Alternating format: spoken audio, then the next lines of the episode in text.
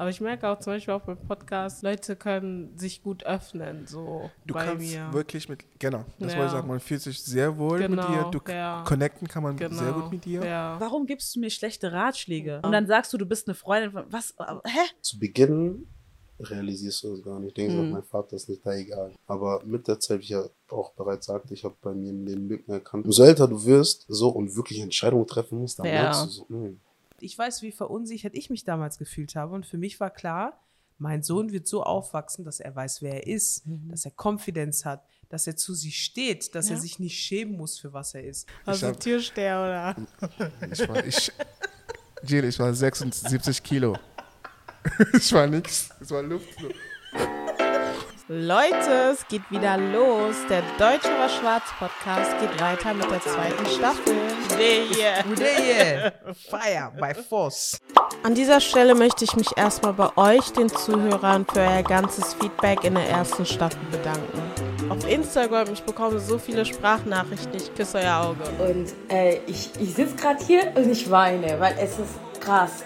Ich will, einfach, ich will dich einfach ermutigen, dass du voll weitermachst in deinem Podcast. Ja, du ermutigst Menschen voll damit. Also du hast mich da auch voll ermutigt, einfach auch weiter an Gott zu vertrauen und auf, ihn zu bauen. Jetzt habe ich vor ein paar Wochen deinen Podcast gefunden durch, durch TikTok und äh, höre mir jetzt im Zug schon deine zweite Folge an und finde das schon echt krass, weil ich immer dachte, dass ich irgendwie mit der einzigen Situation da so bin. Ich konnte noch nie in meinem Leben wirklich so krass relaten zu einem YouTube-Video bzw. zu einem Podcast.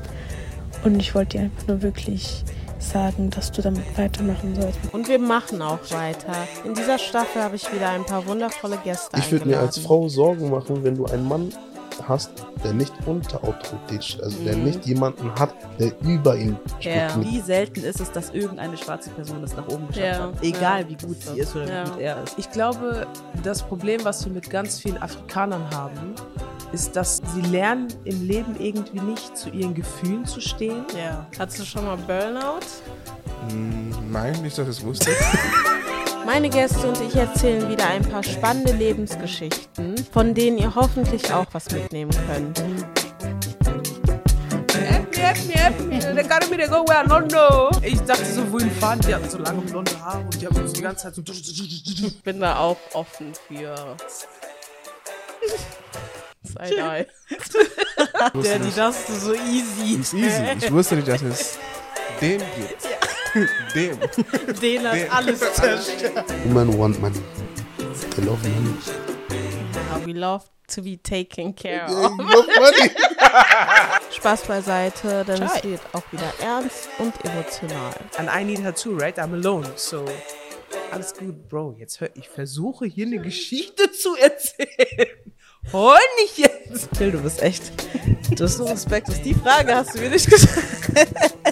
Aber ich finde, wenn man broke ist, sollte man sowieso Das auch. nicht daten. Ja, Mann. Definitiv. Ey, wenn ihr kein Geld habt, Das ist krank, aber das ist normal. Ich freue mich richtig, euch die 10 Podcast-Folgen dieser Staffel jeden Donnerstag um 18 Uhr vorzustellen. Stay tuned! wenn ihr Part 2 wollt, sagt Bescheid.